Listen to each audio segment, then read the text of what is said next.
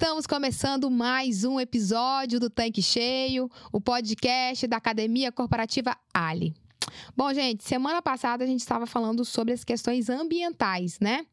E aí, como o assunto é muito importante e o Jonathan é especialista nesse assunto também para falar sobre questões trabalhistas, eu convidei ele para essa semana novamente para a gente poder bater um papo sobre isso, né? Sobre como se planejar para as questões trabalhistas que a gente tem percebido que tem voltado com muita força, né?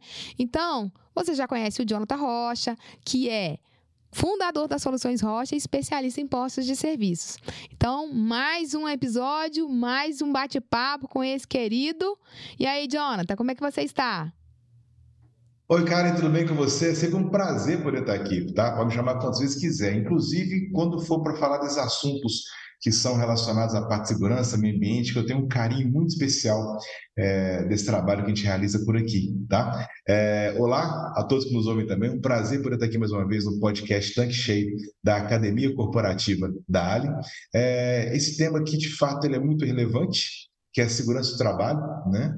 É, que é algo que, de fato, é, é importante é, essa preservação da vida e da saúde dos nossos colaboradores, né? valorizando a vida e a saúde das pessoas que trabalham ou passam pelo posto de combustíveis. É, e, além disso, claro, a gente consegue evitar situações muito desagradáveis com fiscalizações promovidas pelos auditores fiscais do trabalho. Né?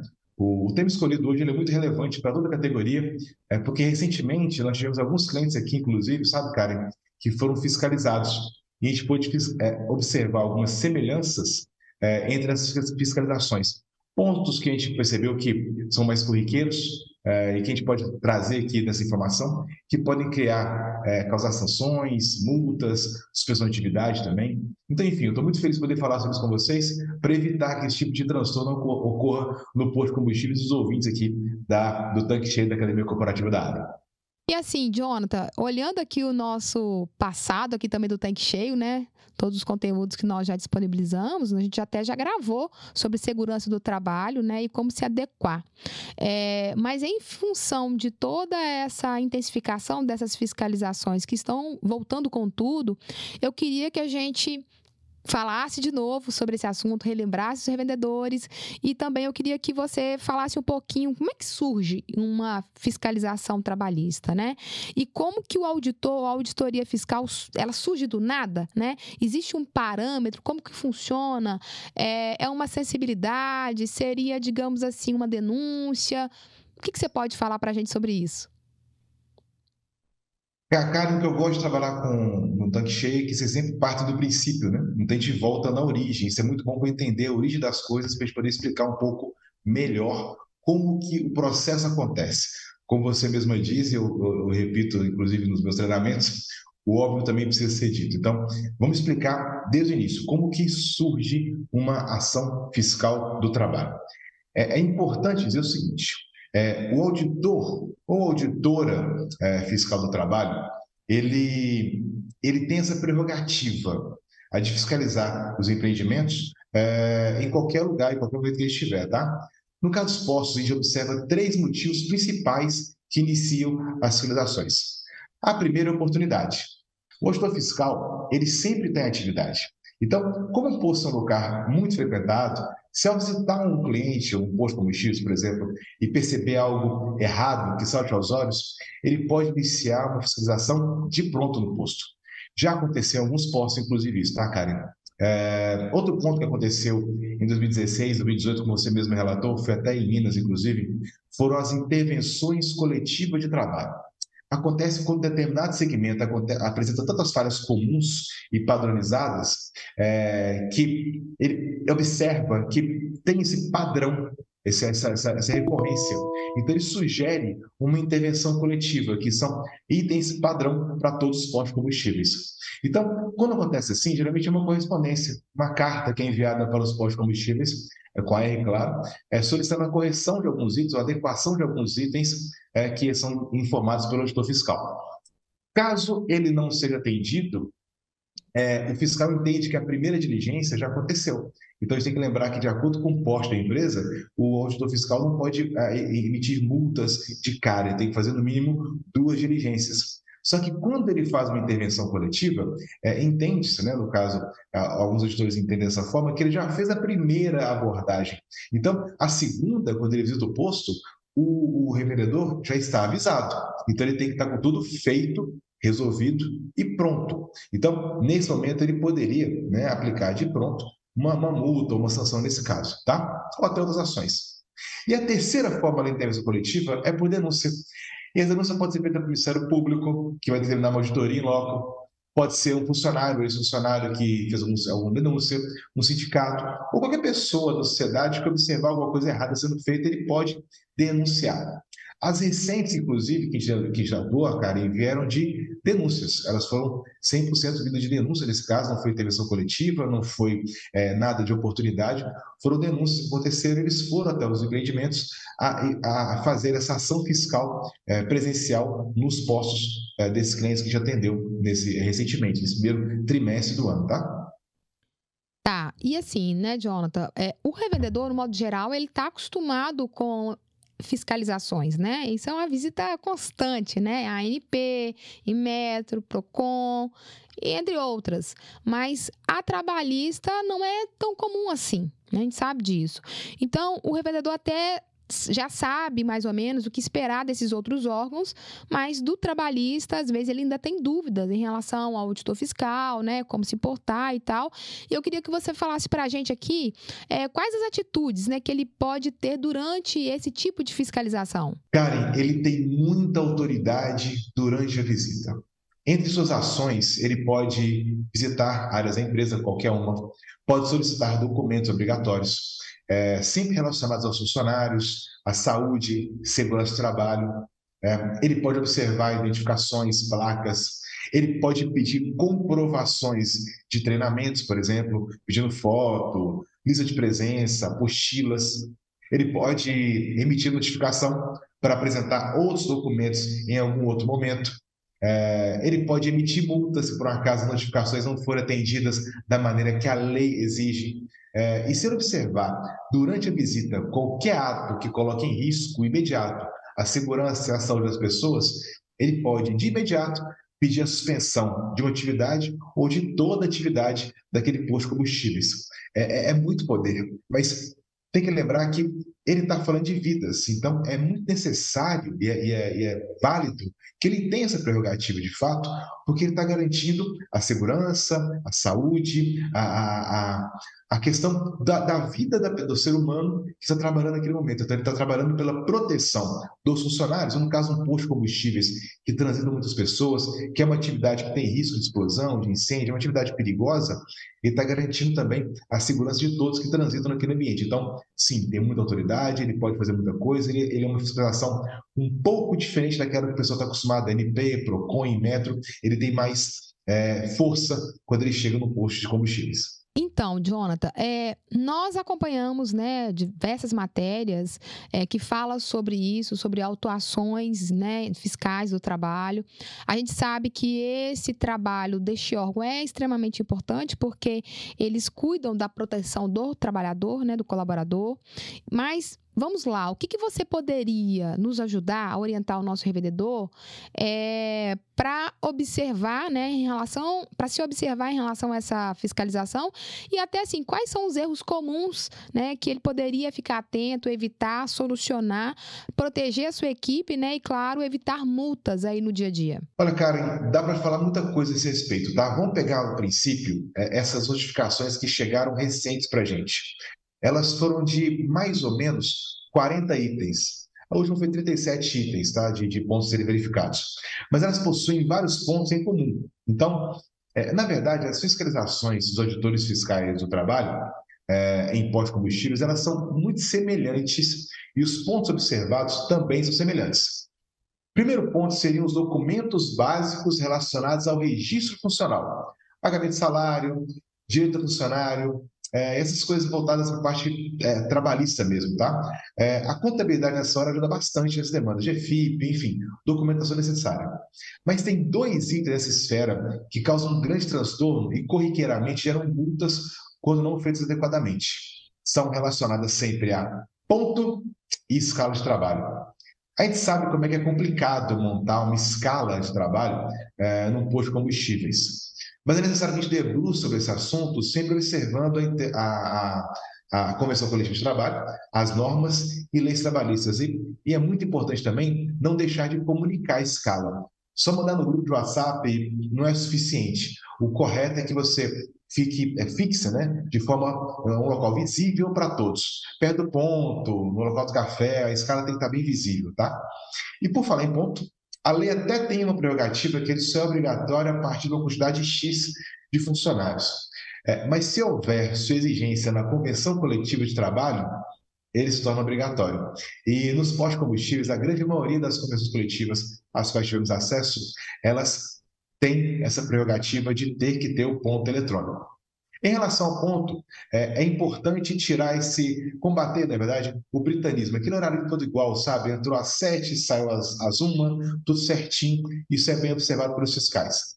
É, e também tem uma prática muito comumente feita de forma errada nos pontos, nos postos combustíveis, que tem ponto manual, que é quando você deixa para fazer tudo no final da semana tem que fazer o ponto na hora e não depois, durante a semana. Se o fiscal chega no posto, de repente, ele vê essa situação, ele percebe que você está deixando para poder fazer essa, esse ponto é, acumulado. Isso é uma contravenção, isso, é, isso pode gerar multa, pode gerar algum tipo de sanção ao posto de combustíveis. É, um ponto que os próprios fiscais recomendam é a adoção de ponto eletrônico. Mesmo que não seja obrigatório alguns pontos, por conta da quantidade, mas ele consegue entender essa questão de ponto eletrônico com, uma, com bons olhos. Ele fala, poxa, o pessoal está preocupado de fato com a situação e valoriza isso, tá? Bom, depois da parte contábil, aí já parte mais as notificações que está recebendo, elas partem mais para a questão de SST, saúde segurança do trabalho. Do ponto, do ponto de vista contábil, o início, né, é, o que eu chamo a atenção é essa questão do ponto e da escala, que são aqueles, aquelas variáveis que a gente vem observando nos nossos clientes que têm mais dificuldade, que geralmente acabam gerando multas de fato, gerando sanções por conta dessa dificuldade em montar a escala e também de colocar o ponto da forma que tem que ser feita prevista na lei. Excelente, Jonathan. Você já deixou uma dica bacana aqui para o nosso revendedor, que é a questão do registro do ponto, né? E a escala de, de trabalho, que é, são os pontos chaves, né? As principais dores e que o fiscal pode ficar mais atento. Então, você já deixou aqui uma dica super importante para o nosso revendedor, né? É, e a gente sabe que o nosso revendedor precisa ficar realmente atento à questão da legislação como um todo, para ele não errar nessa questão de jornada de trabalho, intervalos, horas extras, folgas, que realmente talvez seja o ponto focal né, do, do auditor, né, do fiscal. E você também comentou aí na sua fala sobre as questões de segurança e meio ambiente dos colaboradores. Como você, Jonathan, é um especialista, né? Também é um consult, né, dá consultorias para os postos. Então eu sei que você também tem acesso a muitas documentações. Então queria que você dividisse para a gente assim o que, que você tem visto, né? É, em relação ao que você já teve acesso, quais foram as principais observações em relação a esse assunto? Olha, Karen, em relação à, à documentação, sem muitas novidades o que a gente viu nos últimos anos, tá? O cuidado que chama vai mais para redes. É, por ter escritório central, alguns documentos não são encontrados no posto quando o fiscal está lá, mas eles têm que estar lá. São documentos de porte obrigatório, é, e eu vou chamar a atenção de alguns aqui que a gente sabe que tem que estar lá. Por exemplo, o primeiro seria o PGR, né? que é o Programa de Gerenciamento de Riscos. É, ele, de certa forma, ele ficou no lugar do PPRA desde o ano passado, tá? 2021 já virou. É, e é importante observar bem esse documento, pois nele constam ações que têm que ser feitas ao longo do seu período de validade e tem que ser acompanhadas de perto pelo posto de combustíveis. Então, não é só para saber qual EPI tem que usar, que seus esse documento, tá? Ele é um programa e ele é muito amplo, tá? Outro documento seria é, o PCMSO, que é o Plano de Controle Médico e Saúde Ocupacional. Nele, entre outras coisas, constam quais exames o médico do trabalho é, orientou para que fossem feitos na admissão, demissão e nos periódicos também dos funcionários, também no retorno ao trabalho e na mudança de função. É importante que o revendedor tenha ciência que os exames previstos no PCMSO é, para cada função, claro, eles têm que ser realizados na periodicidade definida. Não se trata de um, um Ctrl-C, Ctrl-V. O médico de trabalho tem prerrogativa, inclusive, para colocar outros exames, é, desde justificados, claro. É, os exames médicos é, e atestados de saúde ocupacional que ele vai emitir, eles também são observados durante, durante, a fiscalização. Então é importante que eles sejam em série histórica arquivados na pasta funcional de cada funcionário. Lembrando que para cada atividade tem exames específicos. Por exemplo, é, quem sobe no caminhão-tanque para poder fazer descarga de combustíveis, abrir as bocas, né, são diferentes dos dentistas que somente abastece. Lá você vai encontrar, por exemplo, um tal de teste de Romberg, vai encontrar eletrocardiograma, ECG, você vai encontrar exames que não são comumente encontrados é, para o pessoal que não faz esse tipo de trabalho, tá? É, outro documento, PIS de EPI também são é, observados, tá? É, é, importante, quando você for lançar a ficha, lembrar de alimentar o CA, que é o Certificado de Aprovação. Tá? E lembrando que a documentação tem que ser feita não somente em relação à, à entrega, mas também a devolução. A data de devolução também tem que ser assinada, tem que ser, tem que ser anotada e registrada. Então, eu entrego o EPI, para poder entregar o novo EPI, eu recolho o anterior, vou da destinação adequada e faço a data dessa devolução também, que é importante. A ficha de EPI totalmente preenchida com o CA, com tudo bonitinho, em relação aos dados que foi entregue ao, ao seu funcionário. Tá? É, em relação ao EPI, eu quero chamar atenção para um item específico, tá, Karen? A máscara de face inteira, com, com filtro, né? Nela tem duas observações importantes que o fiscal fez nas, nas fiscalizações recentes. A primeira é que ele entende que no mínimo duas pessoas têm que ter a máscara. Isso porque se um não puder estar lá, o outro vai realizar as atividades. Então faz um pouco de sentido. A outra observação é sobre o teste de vedação da máscara, que chama de fit test faz parte do Programa de Proteção Respiratória, que é o PPR, tá? Então, tem que ser feito. É, ainda sobre EPI, também tem os EPI específicos para trabalhar a altura.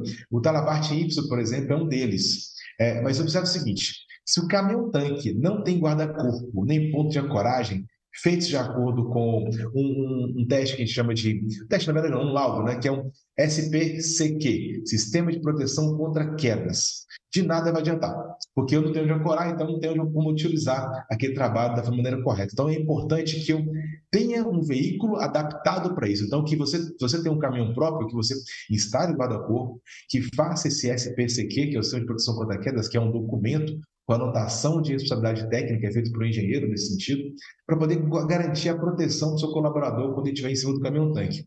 E se por acaso, com o caminhão que você vai utilizar de terceiros, certificar de que ele tem essa, essa, essa proteção contra quedas, tá? Então, Karen, é, esses são alguns pontos que eu chamo a atenção relacionados à documentação básica dos postos de combustíveis, viu, Karen? Bacana, Jonathan. E agora, vamos falar sobre treinamento, né? A Academia Cooperativa ela oferece muitos treinamentos para o revendedor, mas eu queria que você explicasse um pouquinho mais sobre essa questão de conteúdos, treinamentos em relação à fiscalização trabalhista, né?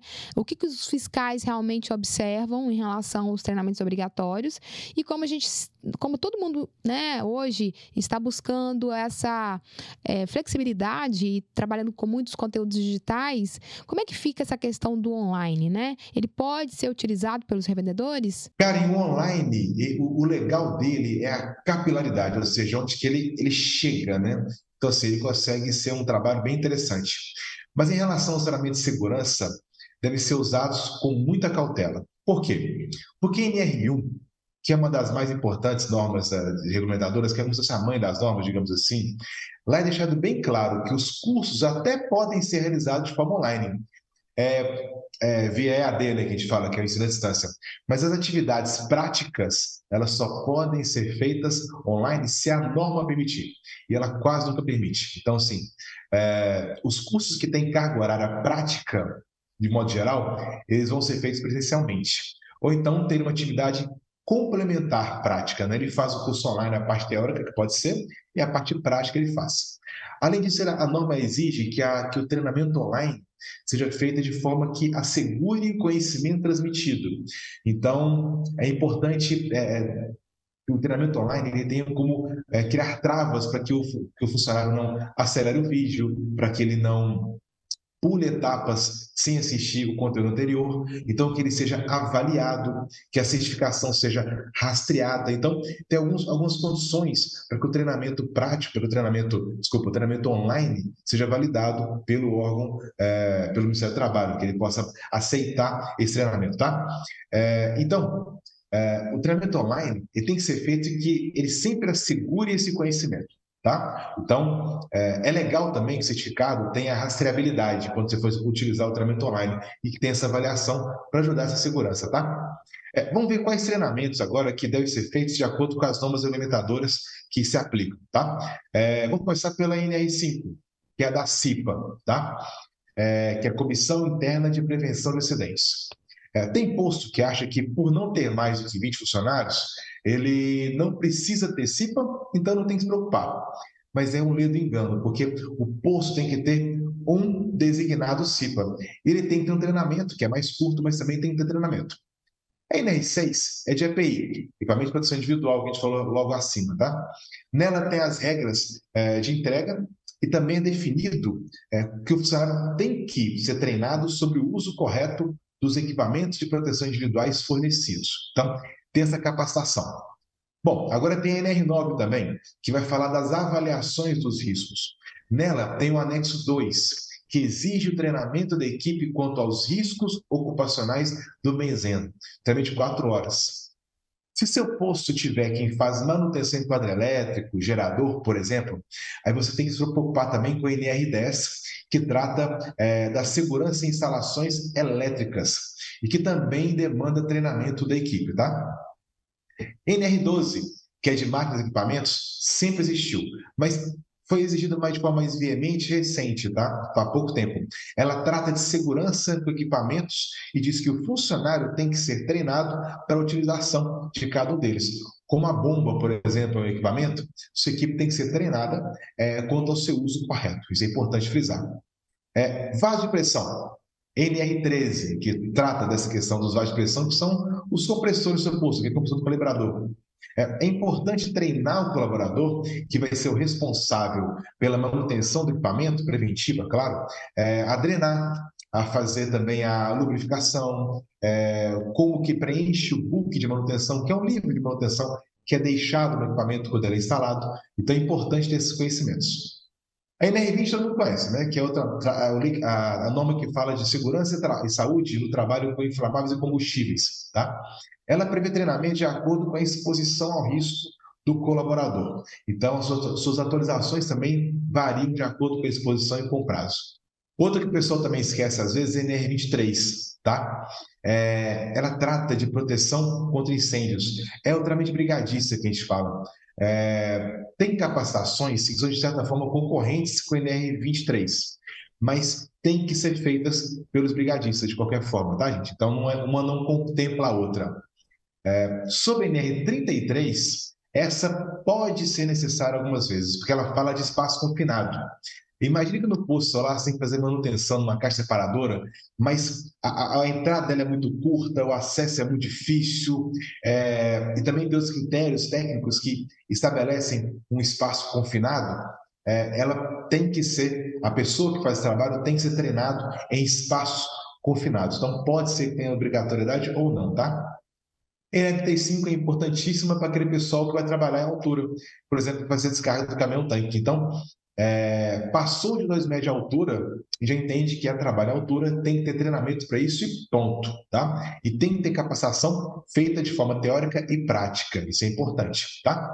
É, então, enfim, importante dizer que todos esses treinamentos, tá? Definem prazos para execução, elas têm tempo de treinamento também estabelecido e também até como tem que ser o certificado também bem definido nas NRs. Então, todos esses critérios têm que ser passados para um profissional da área de segurança do trabalho, após uma inspeção do ambiente, tem que visitar seu ambiente de trabalho, poder conhecer é, a sua estrutura, para poder avaliar seus riscos e definir o que de fato você tem que fazer e aquilo que de repente não é necessário em relação aos treinamentos, tá?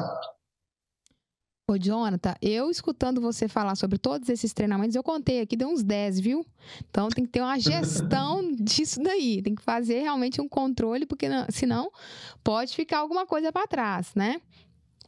É, eu entendo que tem alguns treinamentos que têm aí as suas particularidades, talvez tamanho do posto, na infraestrutura, o número de profissionais e tal, mas realmente precisa fazer uma gestão porque na hora da fiscalização ele pode não ter tempo, né?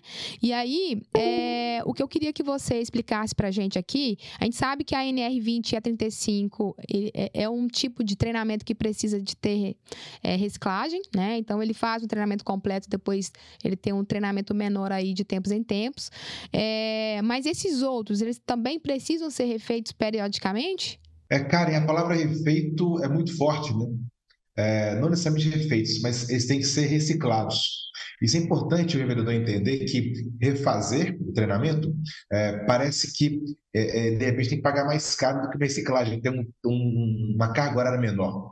Por exemplo, NR20. O treinamento que os cientistas fazem quando eles é, entram no posto de combustíveis, tá? De forma bem generalizada, é o intermediário. Ele varia de 12 a 16 horas, tá? Uh, varia de acordo com a classe investimento, classe 2, classe 3. Mas aí vem uma pegadinha. E tem a obrigação do conteúdo prático, isso é importante. Já a atualização, ela é bienal, de dois em dois anos, e não consta na, na norma a obrigatoriedade de parte prática. Então, a reciclagem, ela sai muito mais interessante ser feita é, do ponto de vista financeiro, a reciclagem em relação ao treinamento inicial, introdutório. Então, quando o revendedor forçar o serviço, é importante ter isso em mente. Peraí, não necessariamente eu tenho que fazer um novo treinamento, eu posso fazer uma reciclagem. É, é, é lembrando que quando eu faço uma reciclagem, que ela é totalmente, é totalmente é, teórica, eu posso fazer online. Então, de repente, o, essa reciclagem, que a, o não permitiria, porque tem atividade prática, e eu tenho que fazer de forma presencial, a reciclagem ela pode ser, sim, é, online. A gente percebe, Karen, que muitas vezes é oferecido para os revendedores um pacote de treinamentos. É, vou até frisar em relação ao NR33. A gente vê que alguns clientes, de repente, chegam com certificados de NR33 e a gente vai investigar o local de trabalho, não tem espaço confinado. Então, ele fez um investimento em algo que, de repente, não precisaria ter feito, porque não tem nenhum risco que é, justificasse aquela necessidade de treinamento. Então, é, é importante que o empreendedor esteja atento a isso, que ele também, quando for executar as atividades que peça visita técnica do, do, do, profissional que vai fazer a, a, o treinamento, poder verificar de fato quais são os riscos que tem na atividade, poder mensurar e ver como é que tem que ser feito o treinamento. Inclusive, o treinamento prático NR20, também NR23, que é de brigada, ele tem ponto de encontro, ele tem alguns detalhes que têm que ser feitos, têm que ser trabalhados, que somente em loco mesmo você vai conseguir observar. Poxa, como é que eu vou saber treinar o pessoal a desligar o quadro elétrico, no caso de um, curto-circuito que gere algum tipo de incêndio? Eu tenho que saber onde é que é o quadro. Como é que eu vou treinar o pessoal relacionado a onde é que eles vão encontrar no ponto de encontro quando tiver que evacuar o local? Eu tenho que, de fato, conhecer, marcar o ponto de encontro, estudar, mensurar onde é que vai ser feito esse ponto de encontro, treinar o pessoal a fazer essa, essa saída ordenada do posto de combustíveis. Então, é muito importante que é, o posto entenda que, apesar de ser um segmento bem parecido, nem todo lugar é igual. Então, tem diferenças, tem nuances, diferenças em relação aos treinamentos. Tá? Então, isso interfere muito no custo, na despesa, no investimento em treinamentos. Como você mesmo falou, são é, tem mais de 10 treinamentos, tem sim, tem o ambiental também, então PC4, PC5, que a norma ambiental também pede nesse sentido, mas a ideia é que você tem que mensurar exatamente o que você precisa e trabalhar da melhor forma, tá? Para evitar que você tenha, é, ao invés de investimento em treinamento, vire uma despesa desnecessária com treinamentos desnecessários. Excelente, Jonathan. E assim, é importante a gente frisar para o nosso revendedor, né, que esses treinamentos, eles têm certificados, é, o funcionário ele fica com um certificado e o revendedor fica com uma cópia. É importante ter essa cópia né, no posto, justamente para este processo de fiscalização. É, lembrando que essa questão de evidências ela é fundamental, seja certificado, fotos, estrutura, apostila, enfim, tudo que a gente conseguir é, demonstrar para esse fiscal né, o que, que foi feito é, em relação à capacitação. E eu queria que você falasse para a gente agora, Jonathan, em relação à infraestrutura, né, a estrutura física do posto, se nessas suas observações, nessas fiscalizações, foi pontuado alguma coisa? Foi observado algo sobre, nesse sentido? Né? O que, que você pode falar para a gente como observação da fiscalização que o revendedor pode ficar atento né, ou se preparar? Ó, Karen, esse ponto de estrutura, ele é importantíssimo, tá? É, isso por quê? Eu ouvi uma vez um auditor é, fiscal do trabalho falar o seguinte: é, lá na época da intervenção coletiva em Minas, 2018, ele escolhia para fiscalizar postos que pareciam uma tapera. Então, segundo ele, se o posto não preocupa nem com a imagem que ele passava para o cliente dele, imagina só como que deveria ser a estrutura dele para o funcionário. E, assim, errado ele não está, né? De fato, faz sentido essa análise que ele faça. O que eles observam bastante, tá? Vamos lá. Primeiro, banheiro, vestiário, refeitório. É, a, as definições são todas na NR24 e tem que ser seguidas, tá? Tamanho do armário, é, tamanho do vestiário, tipo de piso, até mesmo a dimensão das janelas, que é um oitavo do piso, tudo está previsto em norma. Então, antes do revendedor fazer qualquer reforma ou adequação, é importante pegar a NR24 para deixar tudo na dimensão e formas corretas para evitar retrabalho. É, é, importante lembrar também que o chuveiro tem que ter chuveiro quente, vaso sanitário, pia e todos os implementos, tipo sabonete líquido, papeleira, é, papel higiênico, estar muito limpo e conservado. Na Copa, caso o pessoal trabalhe lá no posto de combustíveis, é importante que você tenha é, um local para poder conservar o alimento, tá? E também para aquecer, e claro, seja arejado e limpo, né? Então, uma geladeira, um fogão micro-ondas, uma mesa, cadeiras e também um local arejado e limpo, tá? Se for usar fogão, cuidado com a validade do registro e da mangueira do gás, de acordo com o fabricante. Em relação à água, que tem que ter também. Se for galão, fácil. Se for de filtro, lembra de substituir a unidade filtrante, que é o filtro do, o filtro do filtro, né? E guarde a nota fiscal como evidência, porque o revendedor tem que sempre guardar evidência. A Karen falou sobre isso mais cedo e é verdade. Guarde evidência que está fazendo as coisas certas, tá? É importante ajuda demais quando você vai responder ao fiscal ou quando tem que montar alguma defesa administrativa, se for necessário. Bom, ainda sobre o ambiente de trabalho, a gente tem que investigar também sobre a ergonomia, que está na NR17. Apareceu o cara nas fiscalizações agora sobre ergonomia, que nada mais é do que o estudo entre a relação do homem e máquina. É um estudo que é feito sobre as condições de trabalho de todo mundo que trabalha no posto, do administrativo, e ele sugere também implementações de melhoria para reduzir impactos físicos durante o trabalho na pista ou no escritório. É, nas notificações, foi solicitado esse tal de estudo ergonômico, então tem que ser feito, tá? Não, e assim, Jonathan, faz total sentido isso, né? Porque de 8 a 12 horas durante o dia, utilizando o mesmo equipamento repetidas vezes, realmente é complexo, precisa realmente ser observado e precisa ter esse estudo em relação aos impactos, né, os riscos em relação a isso e, e como reduzi-los. É, mas já que você comentou aí sobre máquinas, é, Fala pra gente, tem alguma coisa que vem sendo pontuada nas fiscalizações né, dos equipamentos? Por exemplo, bombas, filtros, é, outros equipamentos que realmente são instalados nos postos? Karen, é, de fato, é, vem surgindo as notificações, itens relacionados em NR12. Tá? Então, é, primeiro é normal que eles peçam sempre a relação de é, máquinas e equipamentos postos de combustível. É normal que eles façam isso. Então, isso inclusive é um dos anexos da NR20, vem contemplando esse pedido de relação de máquinas e equipamentos. Agora, é, o que estão pedindo diferente em relação a isso é voltado para é, treinamentos também para a utilização dessas máquinas e equipamentos. Então, a capacitação do pessoal para poder utilizar essas máquinas e equipamentos, que são as bombas, filtros, enfim, tudo, todo tipo de equipamento que ele possa utilizar no posto de combustíveis, tá? É... Em relação também, outro equipamento que é muito importante frisar, já falar do compressor, que também é um ponto específico da norma. Além de estar relacionado com o máquina de equipamento da NR12, eu também tenho que me preocupar com ele em relação ao NR13, tá? A NR13 ela prevê que eu tenho que fazer laudos de inspeções nesses calibradores de forma periódica.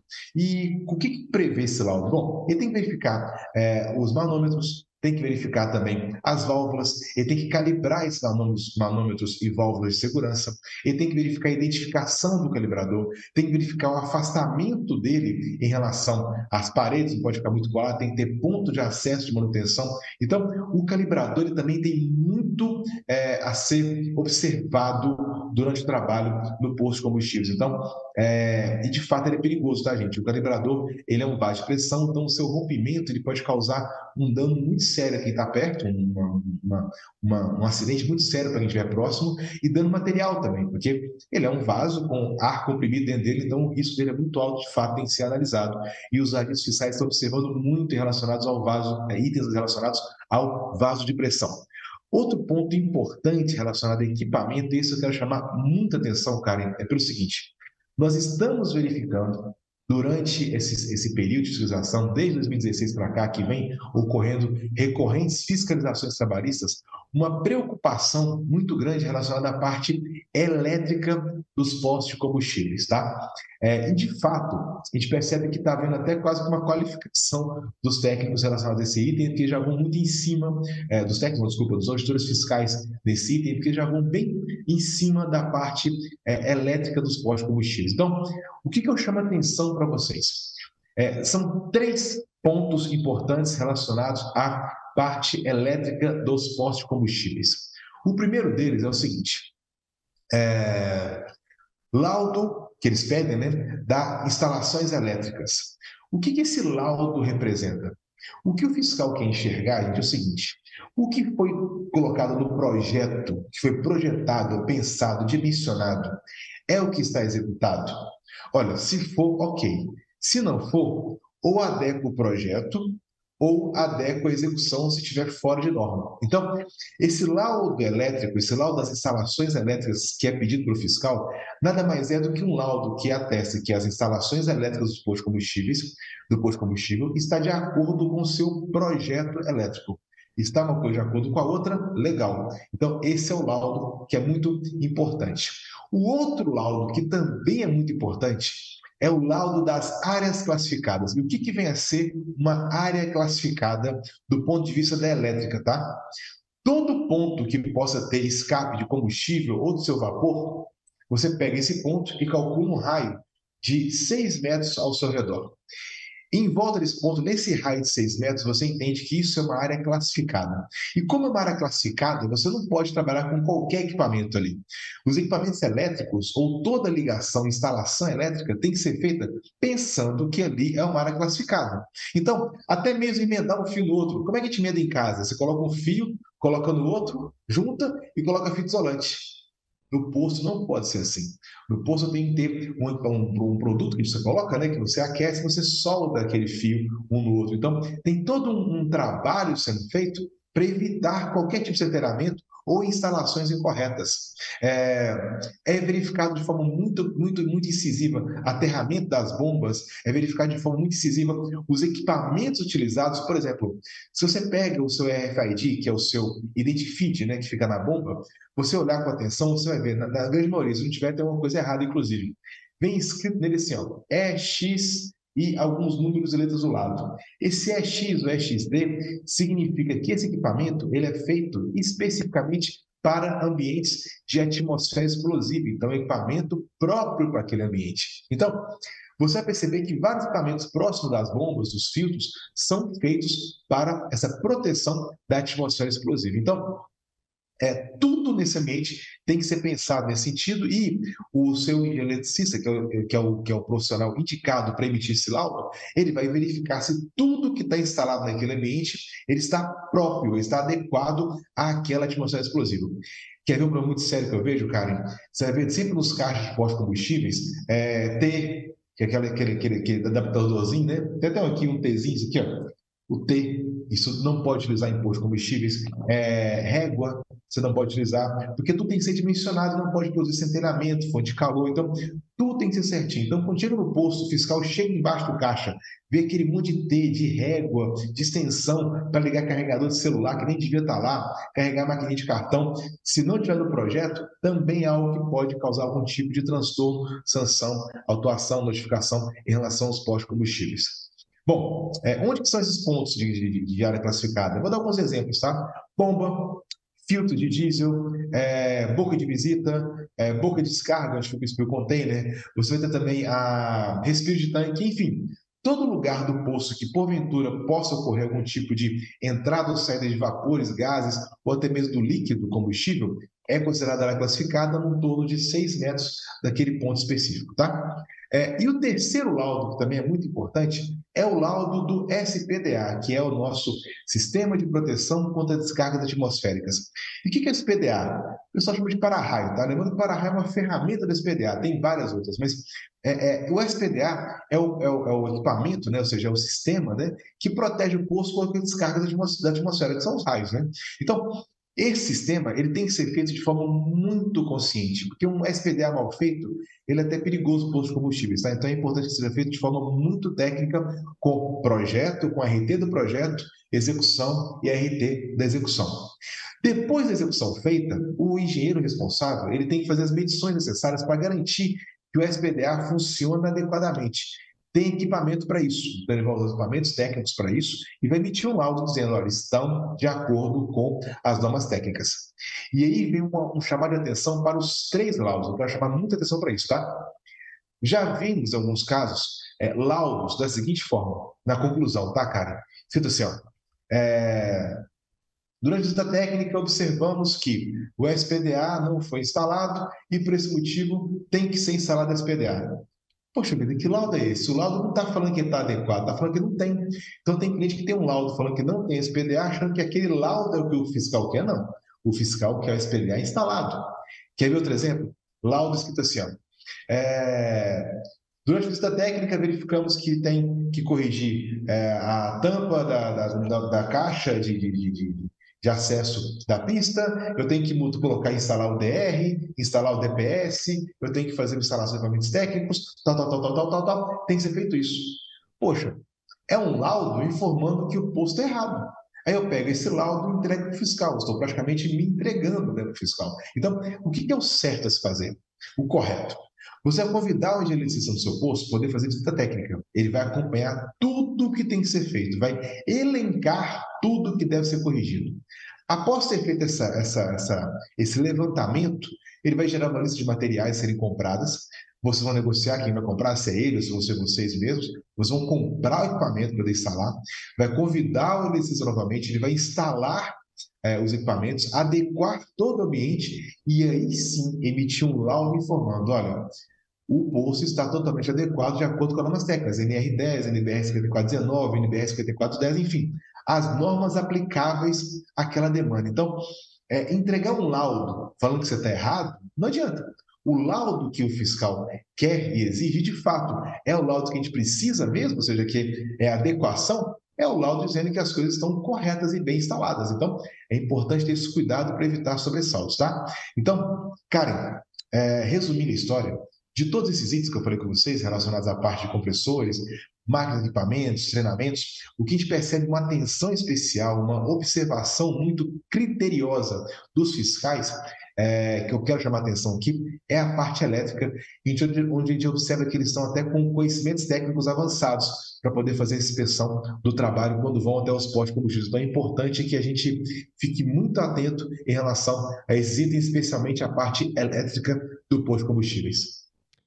Beleza, Jonathan. E assim, quando você fala dessa questão de ficar atento, né, dessa parte elétrica, é, não é nem pelo fato de ter uma fiscalização ali, é realmente por conta da questão de centelha no ambiente de posto, né, e ter ali um desastre e até uma fatalidade. Então, realmente, o, o, a atenção nesse assunto realmente precisa ser ser uma prioridade mesmo, né? E o fiscal trabalhista, ele não olha nada sobre questões ambientais, certo? Ô, Karen, não, ele está olhando agora, tá? Por que, que ele olha isso? Primeira explicação, tá? Porque o fiscal, gente, é importante entender isso, tá? O fiscal, ele também é orientador. Então, quem é fiscalizado ou quem de repente tem alguma dúvida, ele pode recorrer ao fiscal para poder sanar suas dúvidas. É claro que buscar a sua identidade de classe é mais, mais interessante a priori, mas é, você pode perguntar para ele, pode tirar suas dúvidas com ele também, ele orienta. Então, Durante essa orientação, eu perguntei, por exemplo, por que, que o fiscal solicitou idade de tanque e perguntou se o tanque tinha condições de receber um monitoramento intersticial, que é o montamento interstístico, né, que é o que verifica vazamentos. Então, por que, que ele pediu isso? Porque ele entende o seguinte, olha, um vazamento de combustíveis, ele coloca em risco a saúde e segurança das pessoas no posto. E o pior é que ele tem razão. De fato, né, se um combustível cai no efluente, ou cai num, num afluente, ou cai numa, numa, num, numa linha pluvial, ou cai numa linha de esgoto, existe o risco de explosão, o risco de incêndio. Então, de fato, ele entende que por ter risco, ele começou a monitorar isso também. Então, nessas fiscalizações esse trimestre que tivemos, nós tivemos itens relacionados à idade de tanque, para saber se o tanque está na hora de trocar, se não está, verificar se era jaquetado, parede simples, parede dupla. Então, estão atentos a isso. E também observei na fiscalização essa verificação se ele tem condições de instalação de monitoramento. E mais, tá?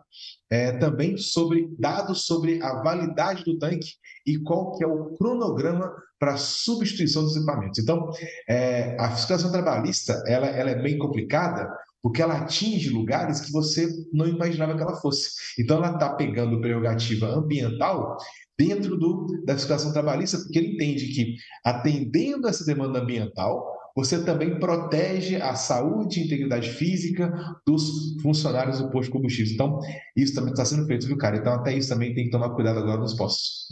Jonathan, eu ouvindo você falar, né, durante o episódio inteiro, a gente percebe que é uma fiscalização bem completa, né? Ela vai além das questões trabalhistas, né? Quer dizer, tá tudo interligado, mas às vezes a gente tem um olhar para essa questão trabalhista e eles fazem aí um trabalho realmente bem mais amplo que tem esse link com o colaborador, né? Com, com a saúde, né? Com o bem-estar das pessoas e tal.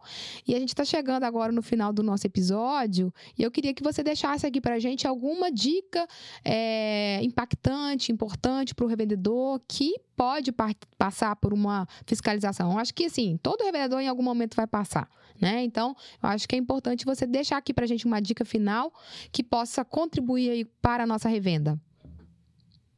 É, para o revendedor não é, não é incomum ser fiscalizado, né? É que a trabalhista é mais ampla, né? Ela, como você mesmo disse, você falou muito bem, ele usa da prerrogativa é, do, da, da, proteção do trabalhador e ele consegue entrar em esferas que não necessariamente serão esferas direcionadas a ele, né? Diretamente. Então ele consegue absorver outras atividades. Bom, é, a primeira dica importante é a gente se antecipa sabe? É, nada do que está pedindo é novidade. Essas normas são antigas, então é, nada é novo, nada é criado, nada é inventado. São coisas já antigas. Então antecipem. Eu sei que às vezes é caro adequar tudo de uma vez só. Eu entendo.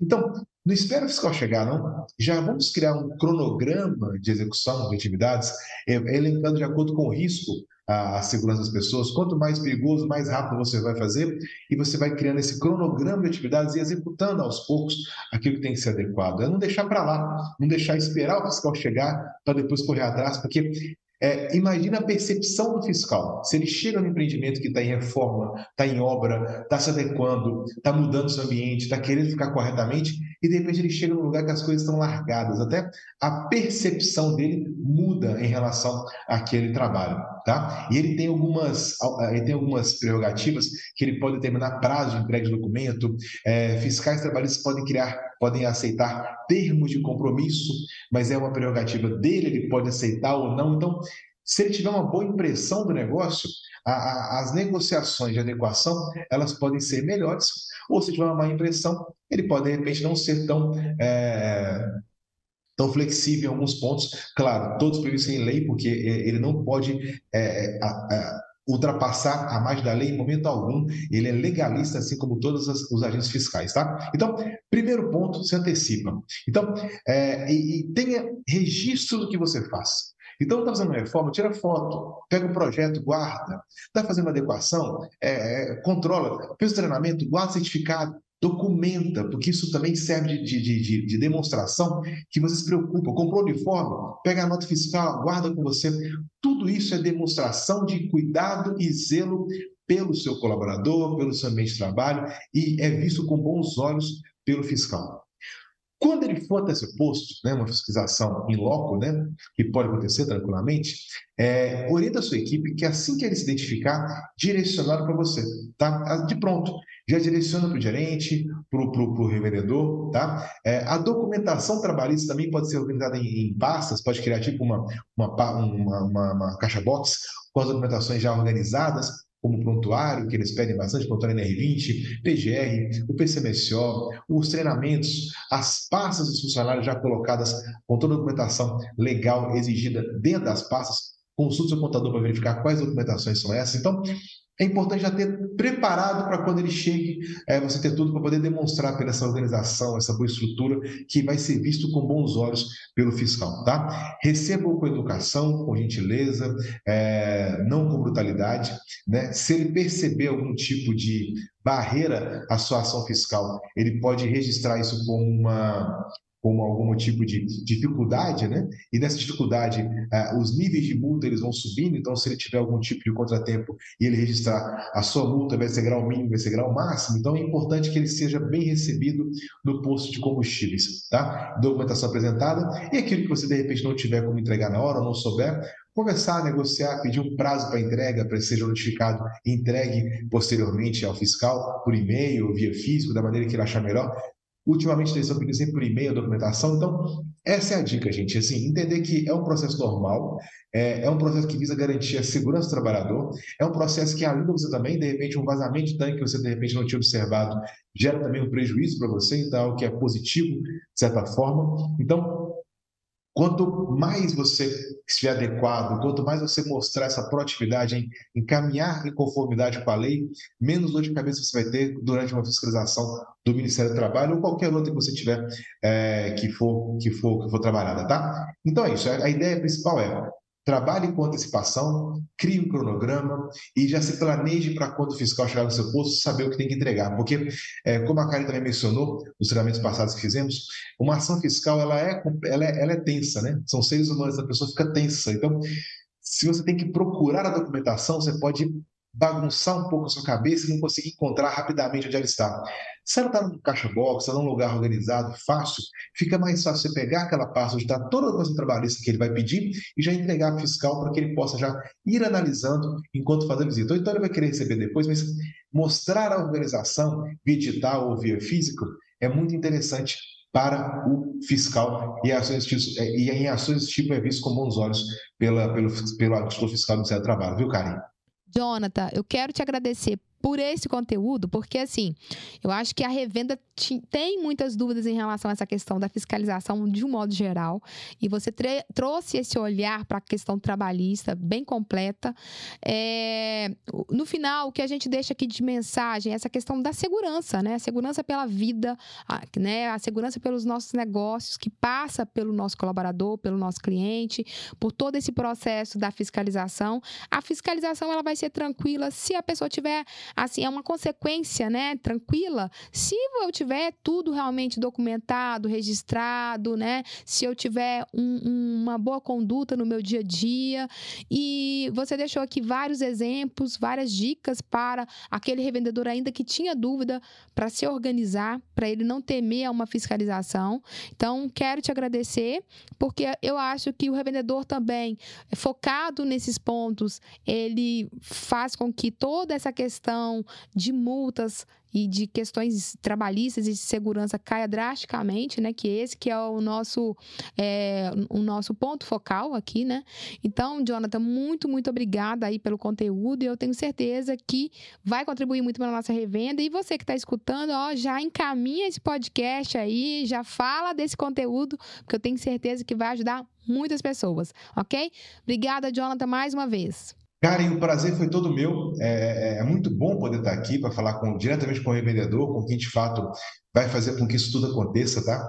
É, é importante que o nosso ramo, o ramo de comércio varejista de combustíveis, ele se conscientize relacionado à cultura é, de segurança do trabalho. Então, é uma cultura. Você não abrir mão, você não deixar para lá, você não para depois, de fato é algo importante. Então, as pessoas que trabalham com vocês, é importante que eles também tenham essa consciência de que eu quero, vocês querem que elas voltem para a casa deles é, com a saúde intacta, com a, com a, integridade física intacta. Então, isso é importante, tá? O comércio de pós-combustível, já falei isso no outro podcast que a gente falou, inclusive, ele é um, ele é um comércio varejista com obrigações de segurança de indústria.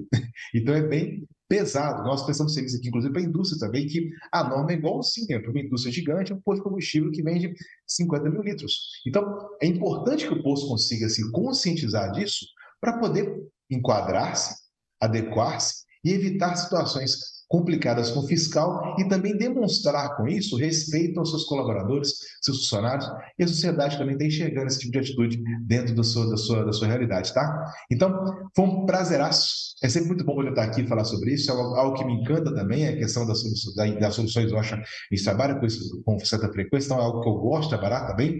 Então, sempre precisar de mim, vou estar à disposição. Um abraço a todo mundo tanque cheio da Academia Cooperativa, todos os dos vendo nos ouvindo agora. Um forte abraço e até breve. Tchau, gente. Então, gente, por hoje é só. Até a próxima semana. Tchau, tchau.